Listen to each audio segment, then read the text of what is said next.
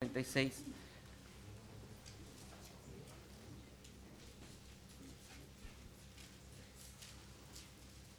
Versículos, voy a leer desde el versículo 1 hasta el versículo 13.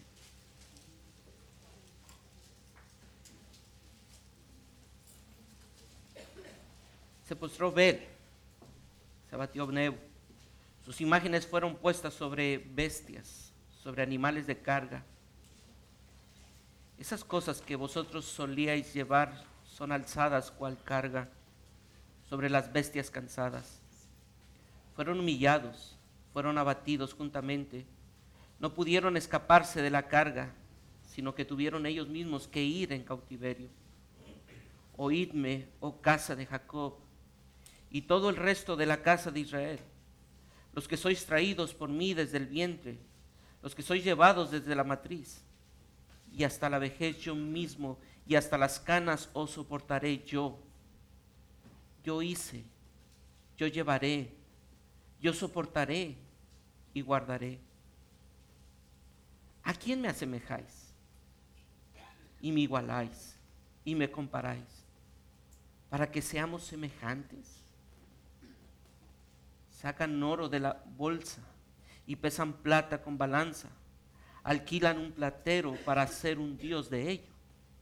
Se postran y adoran. Se lo echan sobre los hombros, lo llevan y lo colocan en su lugar. Allí se está y no se mueve de su sitio. Le gritan y tampoco responde, ni libra de la tribulación. Acordaos de esto y tened vergüenza, volved en vosotros, prevaricadores. Acordaos de las cosas pasadas desde los tiempos antiguos, porque yo soy Dios y no hay otro Dios. Y no nada hay semejante a mí. Que anuncio lo por venir desde el principio y desde la antigüedad lo que aún no era hecho. Que digo, mi consejo permanecerá y haré todo lo que quiero. Que llamo desde el oriente al ave y de la tierra lejana al varón de mi consejo. Yo hablé y lo haré venir. Y lo he pensado y también lo haré. Oídme, duros de corazón, que estáis lejos de la justicia. Haré que se acerque mi justicia. No se alejará y mi salvación no se detendrá. Y pondré salvación en Sión y mi gloria en Israel. Señor, rogamos, Padre eterno, que tú hables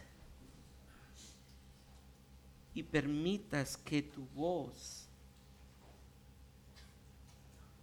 sea escuchada y al ser escuchada tu espíritu ilumine nuestra, nuestro entendimiento para ver el impacto que tiene esta verdad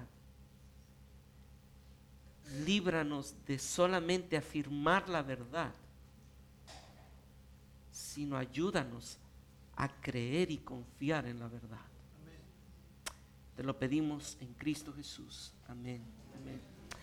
Hace tiempo, en medio de un funeral de alguien muy, muy, muy amado, recuerdo que en una plática con varios amigos nos lamentábamos por que la persona a quien estábamos recordando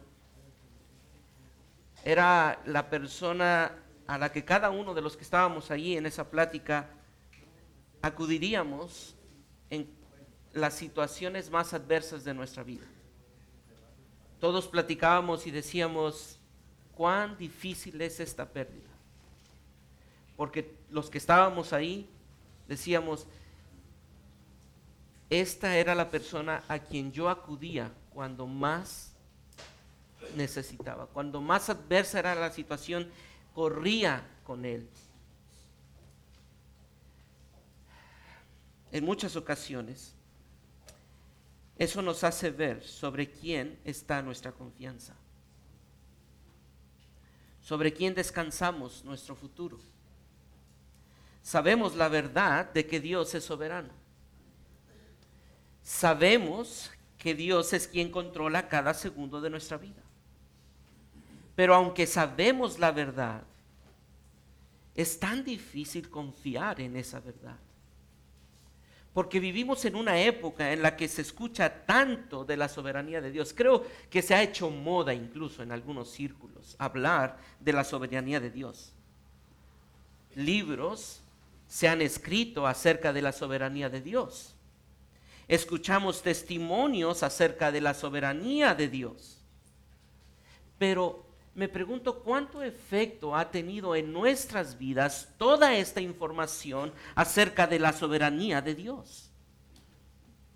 ¿Cuánto efecto ha tenido en tu vida entender y saber que Dios es soberano? Y soberano significa que Él está en control de cada segundo y cada átomo y cada estrella que hay en este universo. ¿Qué significa eso? ¿Cómo eso ha impactado y ha transformado tu confianza en Él? Y sabes, es por eso que hoy se vuelve tan necesario ver cómo esta verdad corre como un hilo conector a lo largo de la revelación bíblica, pero no solamente corre para conectar historias, sino para mostrarnos constantemente que esta verdad es algo que tú tienes que recordar para confiar en esta verdad, porque esta verdad de la soberanía de Dios no apunta a un Dios distante, sino a un Dios amoroso que cumple su propósito eterno y soberano en una cruz, en un lugar llamado Gólgota. Y precisamente un profeta llamado Isaías escribe a una nación rebelde y obstinada, que constantemente se le dijo por voz de Isaías diciendo, no, vuelvan a Dios, vuelvan, vuelvan a Dios, no vayan tras los dioses. Y Dios habló a través del profeta y les hizo escuchar esta voz del verso 8. Y noten el verso 8, y este no será un sermón eh, que tomaremos solamente Isaías, sino que haremos un recorrido a lo largo de las escrituras para ver el tema de la soberanía de Dios, el gozo de estar en las manos de un Dios soberano. Pero quisiera que usted viera qué es lo que Isaías les dice inspirado por el Espíritu Santo, a este pueblo obstinado y rebelde que está yendo tras otros dioses, confiando en otros dioses, labrando otros dioses. Y mire qué dice el verso 8 y el verso 9. ¿Cómo comienza este verso, estos dos versos? Acordaos de esto, versículo 9. Acordaos de las cosas. ¿Qué necesita el pueblo de Israel que está yendo tras otros dioses? ¿Qué necesita? Recordar, acordarse. Acuérdate quién es Dios. Porque si te detienes por un momento y recuerdas lo que Dios es y ves lo que Dios ha hecho, entenderás quién es Dios. Lamentablemente te has ocupado en los dioses de este mundo, te ha traído la seducción de este mundo, que has dejado de recordar quién es Dios. Y hermanos, el llamado de Dios para ti el día de hoy es que recuerdes y el llamado de Dios para mí es que yo recuerde y por lo tanto que recordemos quién es Dios. Y cuando recordemos quién es Dios, es que el llamado nos va a llevar a confiar en que el Dios que tú y yo tenemos es un Dios soberano, pero es un Dios soberano que tiene una soberanía perfecta y agradable. Su soberanía no es una soberanía tirana, grotesca y agresiva. No, la soberanía de Dios es la soberanía que se revela, ¿dónde dijimos? en un lugar llamado Golgota, con un objeto llamado cruz, que esa soberanía es la manifestación más clara, que esa soberanía es una soberanía perfecta, agradable y amorosa. Por lo tanto, recuerda quién es Dios y confía en su soberanía perfecta y agradable. Y pareciera ser que este punto de la soberanía de Dios para muchos es algo que decimos, yo sé que es la soberanía de Dios. Y me parece que es bueno que cada uno de nosotros recordemos que es ser soberano. Y este pasaje nos va a dar por lo menos un matiz de lo que es la soberanía de Dios. Verso 9 y 10.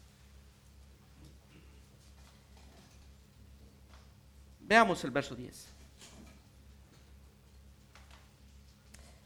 9 y 10. Acordaos de las cosas pasadas de los tiempos antiguos, porque yo soy Dios y no hay otro Dios y nada hay semejante a mí. ¿Qué es lo que hace a Dios Dios? Versículo 10. Que anuncio lo por venir desde el principio y desde la antigüedad lo que aún no era hecho. Que digo, mi consejo permanecerá y haré todo lo que quiero. ¿Qué es lo que hace a Dios Dios? Versículo 10 nos dice qué es lo que hace a Dios Dios. No, Dios no es porque tú le digas Dios. Dios no depende de la adoración tuya para que Él sea Dios. Él no necesita ser formado. Y los versículos del 3 al 7 nos, nos, deja ver cómo esos dioses que no son dioses no hacen nada más que ser llamados dioses, pero jamás harían algo. Pero este Dios es Dios porque hay dos cosas que Él hace. Versículo 10. Anuncia lo que está por venir desde el principio anuncia lo que está por venir. Y eso nos muestra que Dios conoce todo. Él es omnisciente. Bueno, y entonces, ¿qué tiene que ver eso con la soberanía? Porque Él no solamente conoce todo, sino en base a qué conoce todo. ¿Por qué Dios conoce todo? Porque Él decidió qué es lo que va a pasar en base a su soberanía. Y espero me esté explicando y esto no confunda. Dios conoce todo lo que está por venir, ¿sí? Pero eso no es solamente lo que le hace Dios. Él conoce todo lo que está por venir porque Él planeó todo lo que está por venir, por eso conoce todo. Y en base a qué planeó todo lo que está por venir en base a lo que dice la última parte del verso 10. Mi consejo permanecerá y haré todo lo que yo. Y eso es lo que hace a Dios Dios. Dios es Dios porque hace lo que Él quiere. Y no hay quien detenga su mano, como lo dice Daniel, y le diga, ¿por qué haces eso? Ese es el Dios que tenemos y su consejo permanecerá para siempre y todo lo que quiere hacer lo hará. Qué hermoso es saber que el Dios que tenemos no es hecho de mano de hombre, sino es el Dios que ha determinado que pase todo lo que está pasando en la vida y en el universo. Él planifica el futuro y lo lleva a cabo. El futuro entonces es la realización de lo que Dios ya planeó. El futuro es el propósito de Dios siendo llevado a cabo por Dios. Déjenme decirlo nuevamente, el futuro es el propósito de Dios siendo llevado a cabo por Dios para cumplir el beneplácito de Dios, el gozo de Dios, el placer de Dios. Mañana lo que pase es el propósito de Dios. Si hay una tercera guerra mundial, es el plan de Dios para dar gloria a su nombre. Y aunque eso para usted y para mí es algo malo, no hay nada que salga del control de Dios. Y a los que aman al Señor, todas las cosas les ayudan a bien, porque el Dios que tenemos tiene una soberanía perfecta, agradable y buena. Así que Dios no es un vidente, no es un adivino, no es un pronosticador, no, no, no. No, Él no sabe las cosas porque tiene una esfera mágica, no. Él sabe las cosas porque Él determinó qué va a pasar mañana. Así que cuando usted ve a Dios de esta forma, usted y yo podemos entender que el Dios que tenemos es un Dios soberano. Y Dios es soberano entonces porque tiene la legítima autoridad, tiene la la libertad, la sabiduría, el poder para llevar a cabo todo lo que Él quiere. Y todo lo que Él quiere va a ocurrir. No hay nada que se pueda obstaculizar del plan soberano de Dios. Nada, hermano. Así que esto implica que Dios planifica y dirige todas las cosas. Esto implica que Dios planifica y dirige todas las cosas. Y sé que ahora mismo en la mente de muchos de nosotros estamos, a ver, ¿y, qué, qué pasa con el hombre? Bueno, permítanme explicar algo. Nada de lo que usted escuchará hoy por más paradójico que parezca, contradice la responsabilidad del hombre. El hombre es responsable. Moralmente el hombre es responsable. El hombre tiene una responsabilidad de cumplir la voluntad revelada de Dios moralmente.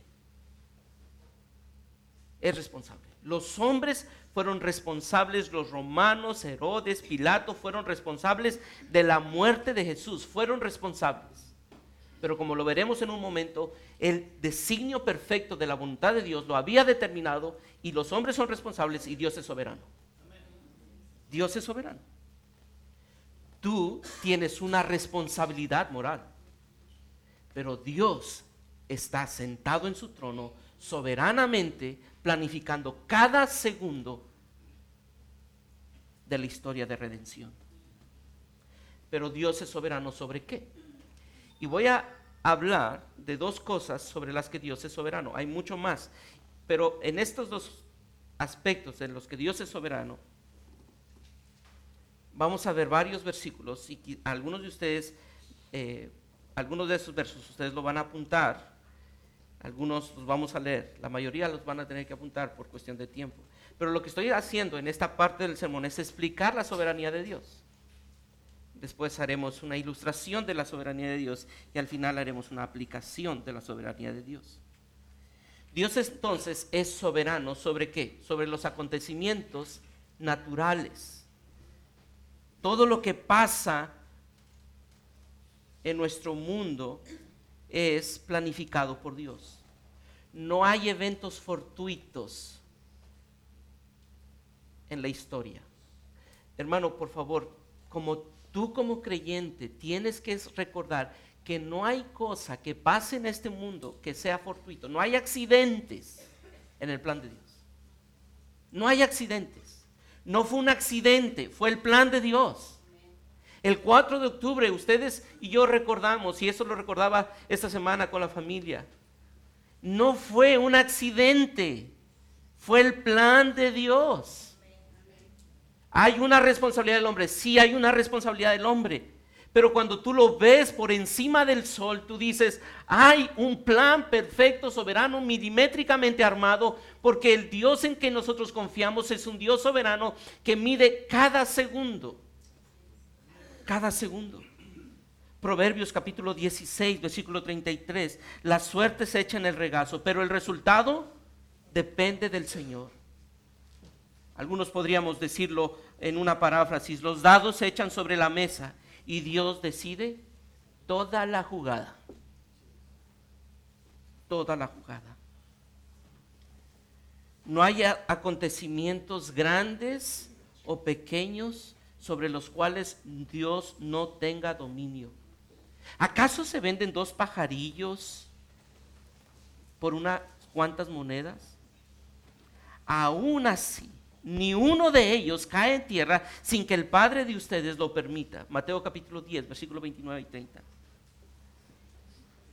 Porque aún los cabellos de nuestras cabezas están contados por el Dios soberano. Desde los gusanos de la tierra hasta las estrellas en las galaxias, Dios los controla, los planifica. Y sabe, hay un libro que nos deja ver esto. Jonás, si usted lee Jonás, se da cuenta que Dios ordena que un pez se trague a un hombre. Jonás capítulo 1, versículo 17. No solamente ordena que un pez se trague un hombre, ordena que una planta crezca. Capítulo 4, versículo 6. Pero que un gusano mate a esta planta que él decidió y planificó que creciera. Capítulo 4, versículo 7. Así que Dios está muy por encima de los peces, de las plantas, de los gusanos, de las estrellas. Dios planifica todo. Isaías capítulo 40, quisiera que ustedes y yo fuéramos a este verso. Isaías capítulo 40, versículo 26.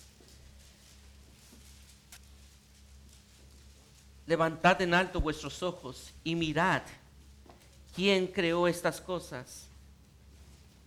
¿Quién las creó? Dios. Él saca y cuenta a sus ejércitos a todas llama por su nombre, ninguna faltará. Tal es la grandeza de su, fuerza y el poder de su dominio. Está hablando de las estrellas. Llama a cada una por sus nombres. Esas estrellas que Abraham no pudo contar, Dios les llama a cada una por sus nombres. Ese es el Dios soberano en el cual usted y yo confiamos. Que no tiene un solo momento de imperfección. Jamás se le olvida algo. Conoce. ¿Cuánto más entonces sucede con los eventos de esta tierra? Si Él cuida las estrellas y llama cada una por sus nombres, ¿no cuidará de lo que Él ha redimido por su propia sangre? Salmos capítulo 147. Salmos capítulo 147.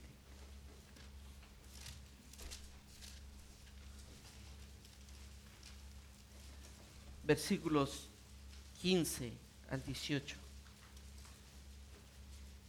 Él envía su palabra a la tierra. Velozmente corre su palabra. De la nieve, da la nieve como lana y derrama las escarchas como ceniza. Echa su hielo como pedazos. Ante su frío, ¿quién resistirá? Enviará su palabra y los derretirá. Soplará su viento y fluirán las aguas. Ha manifestado sus palabras a Jacob, sus estatutos y sus juicios a Israel no ha hecho así con ninguna otra de las naciones. Y en cuanto a sus juicios, no lo conocieron. El Señor envía su palabra a esta tierra. No hay un solo planeta que tenga lo que usted y yo tenemos. Y esto es solamente por gracia de un Dios soberano. las nubes, los rayos luminosos, se van de un lugar a otro y se mueven de un espacio a otro espacio. Y Dios los usa para castigar al hombre cuando Él quiere castigar. Pero también usa eso para mostrar su amor al hombre. Como lo dice Job capítulo 37 versículos del 11 al 13. Así que la lluvia, la nieve, el frío, el calor, el viento, todas estas son obras de Dios. Por eso, cuando en aquella gran tormenta que encontramos en Marcos capítulo 4, ¿recuerdan? Que Jesús, el Dios eterno, se puso allí frente a esa tormenta y le dijo, silencio, cállate. Y se cayó. Y el viento se calmó. Porque no hay viento, ni tormenta, ni huracán, ni ciclón, ni tornado al cual Jesús le diga, cálmate y no le obedezca. Porque Él es el Dios que está por encima de cualquier cosa creada. Esto significa que si algo existe, ¿por qué existe? ¿Recuerdan? Todo el futuro es para cumplir el propósito de Dios. Y si todo existe, todo lo que existe, es porque Él decidió y planificó que existiera. Hermanos, no hay nada hoy que estemos viviendo que no haya sido planificado en la mente perfecta de un Dios soberano que existe desde antes que el tiempo que usted y yo conocemos. Ese es nuestro Dios. Amós capítulo 3, versículo 6. No vamos a ir, pero léalo en casa y, y escuche. ¿Pasa algo malo en la ciudad que el Señor no haya hecho? La situación que estamos viviendo de inmoralidad, acerca de equidad de género y todo lo que muchas veces nos estremece y decimos, ¿qué vamos a hacer? Sabes, no hay nada que Dios no esté controlando, permitiendo y planificando para cumplir sus propósitos eternos. Dios está en control. Dios está en control. Quizá alguno de ustedes podría estar preguntando, ¿y qué hay de las cosas como las enfermedades? Dios, ¿qué hace con las enfermedades? ¿Simplemente es un agente pasivo frente a las enfermedades? ¿Recuerdan qué le dijo Dios a Moisés? ¿Quién le dio la boca al hombre? ¿O quién hizo el mundo y al sordo? ¿O al que ve y al que no ve? ¿Acaso no soy yo el Señor? Éxodo capítulo 4, versículo 11. Muchos se han preguntado, ¿qué del sufrimiento? ¿Dónde está Dios en medio del sufrimiento? Pues Pedro, en 1 Pedro capítulo 4, versículo 19, le dice a aquellos que sufrían por el imperio romano, aquellos que sufren por cumplir la voluntad de Dios, encomiendan su alma al fiel Creador. Aquellos que sufren para cumplir la voluntad de Dios. Aún el sufrimiento es parte de la voluntad de Dios. Es mejor que ustedes sufran por hacer el bien, si Dios así lo quiere, que por hacer el mal. Sea que suframos por una incapacidad, por la maldad de otros o por cualquier otra cosa, en definitiva, Dios es el que lo ha decidido y lo ha planificado.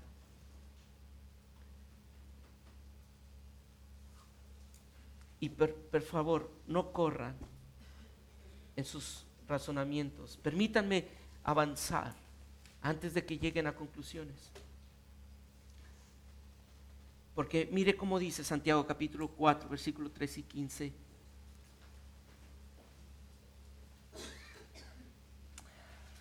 Santiago capítulo 4, versículos 13 y 15.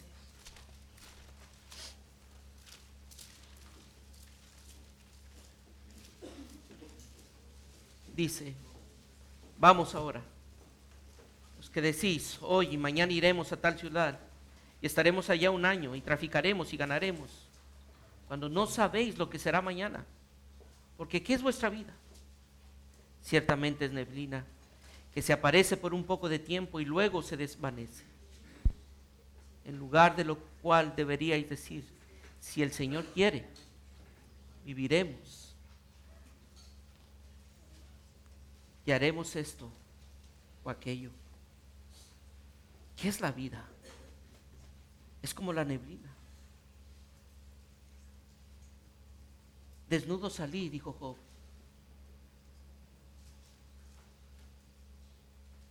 Y desnudo volveré al sepulcro.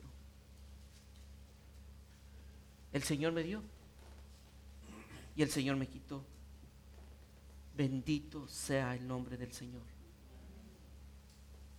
¿Qué es la vida? Antes de que llegues a conclusiones, déjame decirte que muchas veces el problema que tenemos para aceptar la soberanía de Dios es porque nosotros creemos que no merecemos un sufrimiento. Porque decimos, es que no podemos pensar que merecemos el sufrimiento. Sabes, quizá en tu razonamiento humano eso es verdad. Pero si hay alguien que no merecía el sufrimiento, es Dios encarnado y Él sufrió. Así que, ¿qué es la vida? La vida tiene un solo propósito, que Cristo sea glorificado. Y si para que Cristo sea glorificado tenemos que sufrir, sea en nombre de Jehová bendito. El enlazamiento de los dados, la caída de un ave, el avance de un gusano, el movimiento de las estrellas, la caída de la nieve, el soplo del viento, la pérdida de la vista, el sufrimiento de los cristianos, la muerte de todos, desde el más pequeño hasta el más grande, todo está incluido en la palabra de Dios, porque todo lo que quiero lo haré y no hay nadie que detenga lo que yo he decidido hacer. Ese es nuestro Dios. Pero la soberanía de Dios no solamente está en control de las cosas del universo y de esta tierra. La soberanía de Dios también está en control de los acontecimientos humanos. De los acontecimientos humanos. Quisiera llevarles, por favor, y esto va a ser lo que nos va a dar paso a la ilustración en Hechos capítulo 4. Hechos capítulo 4.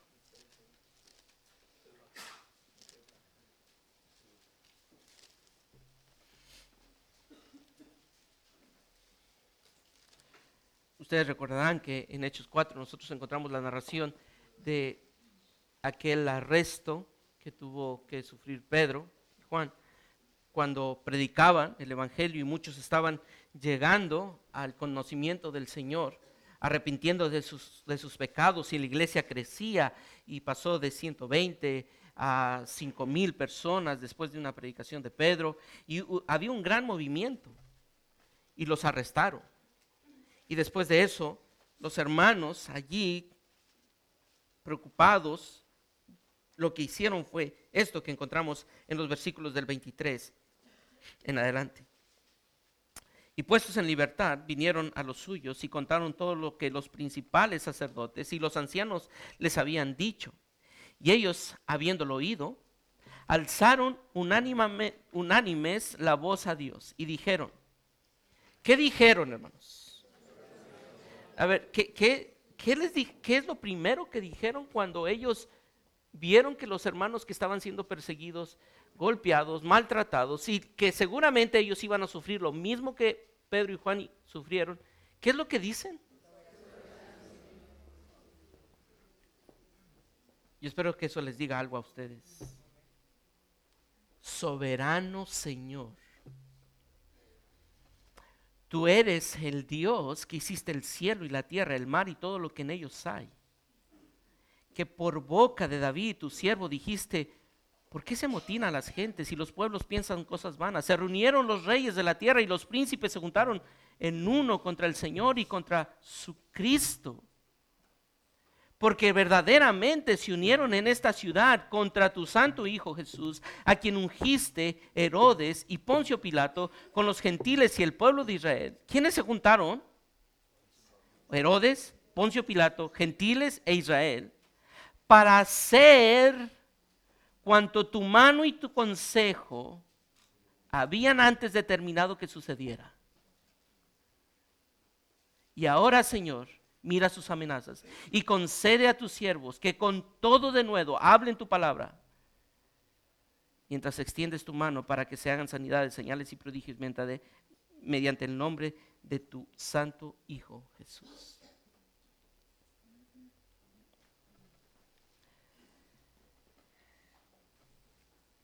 ¿Quién está en control de cada decisión?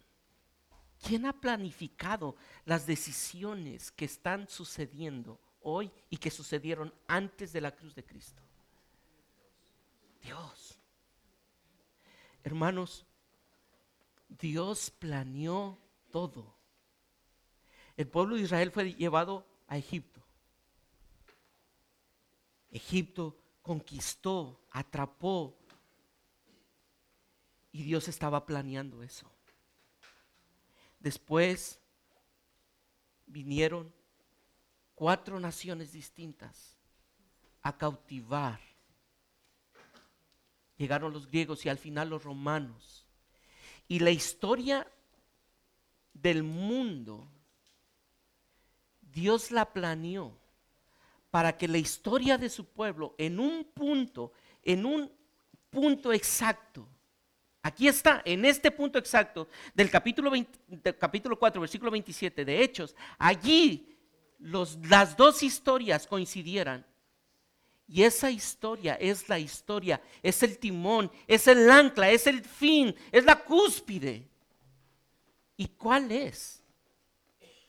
El fin de toda la historia o la cúspide de toda la historia, porque verdaderamente se unieron en esta ciudad contra tu santo Hijo Jesús, a quien tú ungiste, Herodes, Poncio Pilato, con los gentiles y el pueblo de Israel, para hacer qué?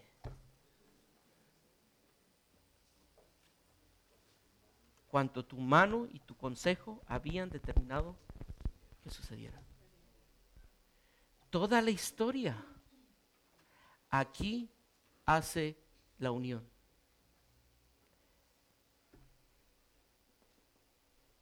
Y esto lo vemos profetizado desde Daniel capítulo 2.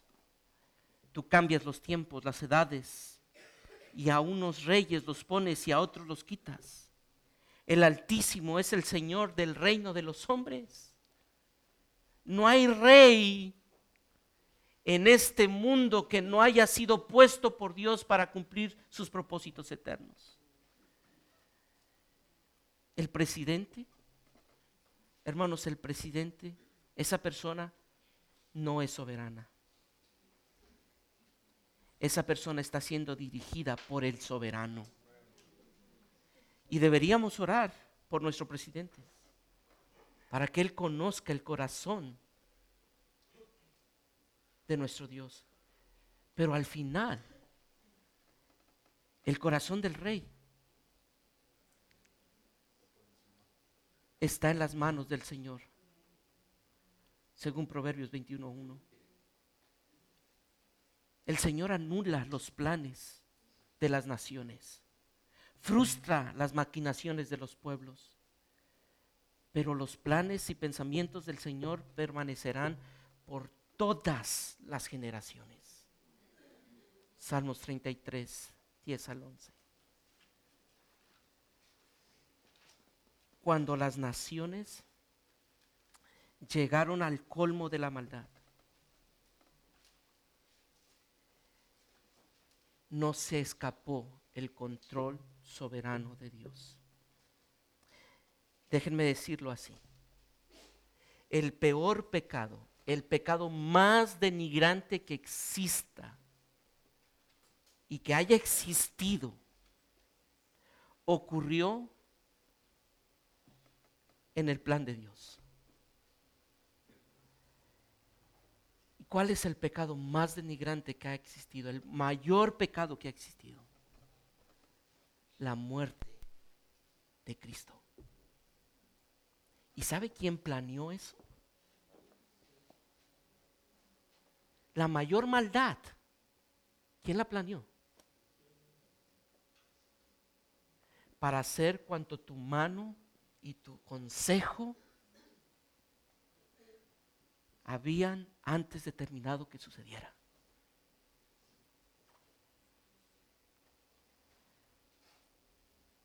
Pero sabe, ese mayor pecado que jamás haya existido hizo que el pecado muriera y existiera y naciera la salvación para usted y para mí.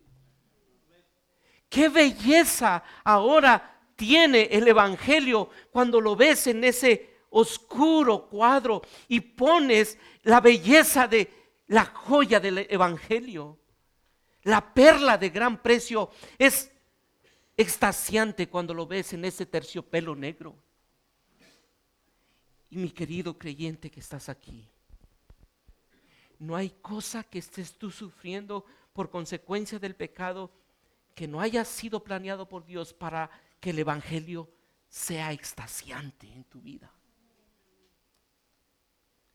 Y estos hermanos nos ilustran perfectamente lo que es confiar en la soberanía de Dios. Y aquí está encontramos inmediatamente cómo el Evangelio nos permite ver la gloriosa verdad de Cristo.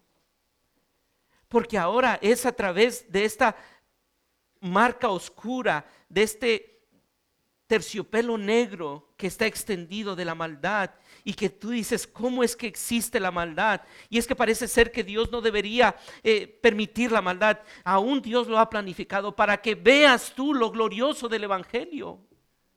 Porque en medio de la maldad te revela a su Hijo Jesucristo, que murió en una cruz por ti.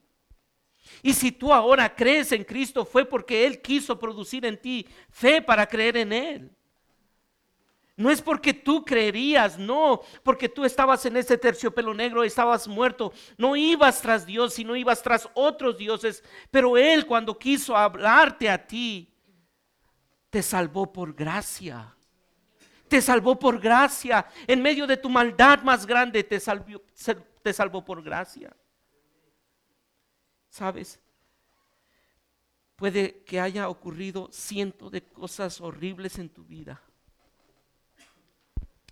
pero si hoy eres motivado a ver a Cristo como la cúspide de toda la historia soberana de Dios, es por pura gracia. Y ahora puedes decir, como lo dijo José en Génesis capítulo 50, ustedes pensaron hacerme mal. Su plan era matarme. Pero ustedes no son soberanos. Hay alguien que encaminó todo esto para bien, el que es soberano. El mundo puede decidir destruir el Evangelio, pero no hay mundo soberano, hay un Dios soberano y su verdad prevalecerá por generaciones. ¿Y por qué nos salvó? Efesios capítulo 1, versículo 2, todo lo hace según el designio de su voluntad. Todo, incluyendo el lanzamiento de los dados, las constelaciones de las estrellas, la toma de protesta de un presidente, la muerte de Jesús, el don del arrepentimiento y de la fe, todo es planificado por un Dios soberano. Quisiera ir concluyendo. Después de explicar qué es a lo que nos referimos con la soberanía de Dios en el universo, en los eventos humanos, después de ilustrar cómo estos hombres vieron la soberanía de Dios, quisiera llamar tu atención al verso 27 de Hechos capítulo 4.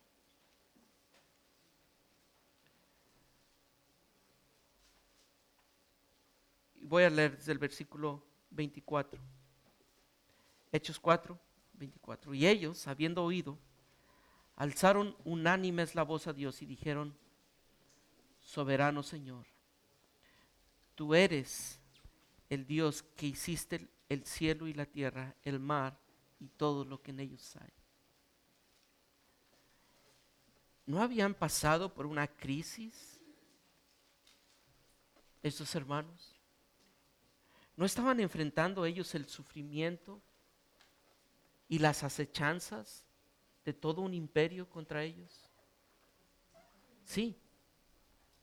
¿Y por qué pueden orar como oran? Porque conocen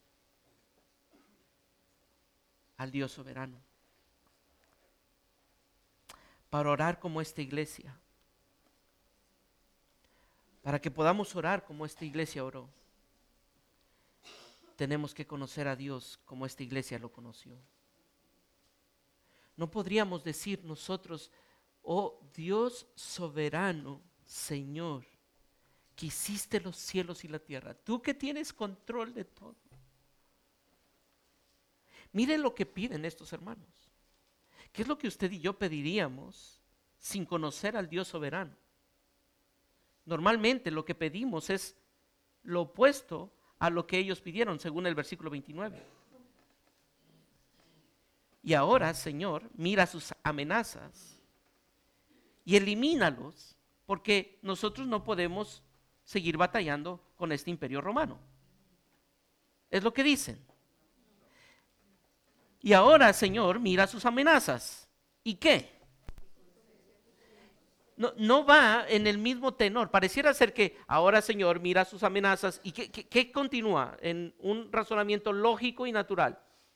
¿Qué es lo que usted pediría? Y ahora, Señor, mira sus amenazas y protégenos, líbranos de la muerte. ¿Qué es lo que usted le recomendaría a un hermano que viene y le dice, hermano, pues mira, eh, la situación está así, el gobierno me está persiguiendo y por favor, yo te quiero pedir que me des un consejo, porque estoy seguro que si yo salgo y predico el Evangelio me van a arrestar otra vez y posiblemente mi vida esté en riesgo. ¿Qué es lo que usted le aconsejaría a este hermano? Pues quizá algunos le diríamos, bueno, pues tenemos algunos abogados en la iglesia que quizá puedan eh, ayudarte a ver qué protección o qué figura puede protegerte. Quizá algunos más le dirían, ¿sabes qué? Pues vale más tu familia, no, no vayas más, porque pues tu familia vale más. Algunos más le diríamos, ¿sabes qué? Pues quizá tengas que cambiarte de país, etcétera, etcétera. Pero ¿qué es lo que dicen estos hermanos? Ahora, Señor, mira sus amenazas. ¿Y qué? Y concede a tus siervos que con denuedo hablen tu palabra. ¿Qué era lo que les habían dicho? Si vuelves a hablar, te volvemos a arrestar. Y estos hermanos que dicen, es que el plan soberano de Dios es que su nombre sea glorificado y su palabra sea proclamada. Así que si Dios quiere que pase algo, va a pasar. Y si Dios no quiere que pase algo, no va a pasar. Aun cuando todo un ejército se levante en contra de mí, si Dios no quiere que pase, no pasará. Y esa es la confianza que estos hermanos tienen, pero en base a qué? Al conocimiento que tienen de un Dios soberano que controla el universo. Por eso el versículo 24 es tan importante. Soberano Señor, tú eres el Dios que hiciste el cielo y la tierra, el mar y todo lo que en ellos hay. Y por eso vamos a seguir haciendo lo que nos corresponde hacer. Porque lo que tú nos has llamado a hacer es a glorificar tu nombre y proclamando tu evangelio. Y hermanos, seguramente en tu vida ahora mismo estás sintiendo temor por lo que viene. Pero quiero decirte que porque la soberanía de nuestro Dios es perfecta y agradable, número uno, descansa en su plan perfecto. Descansa en su plan perfecto. Hermano, ten paz. Tu historia no lo determina el hombre. Tu historia no lo determina el hombre. Lo determina nuestro Dios soberano para la gloria del plan redentor. Quizá tú tienes preocupación porque tú dices, es que no sé qué hacer con esta situación, tanto lo que está pasando en el mundo, en nuestro país, en mi matrimonio, no sé qué hacer y quizás estoy en peligro. Mira, ten paz.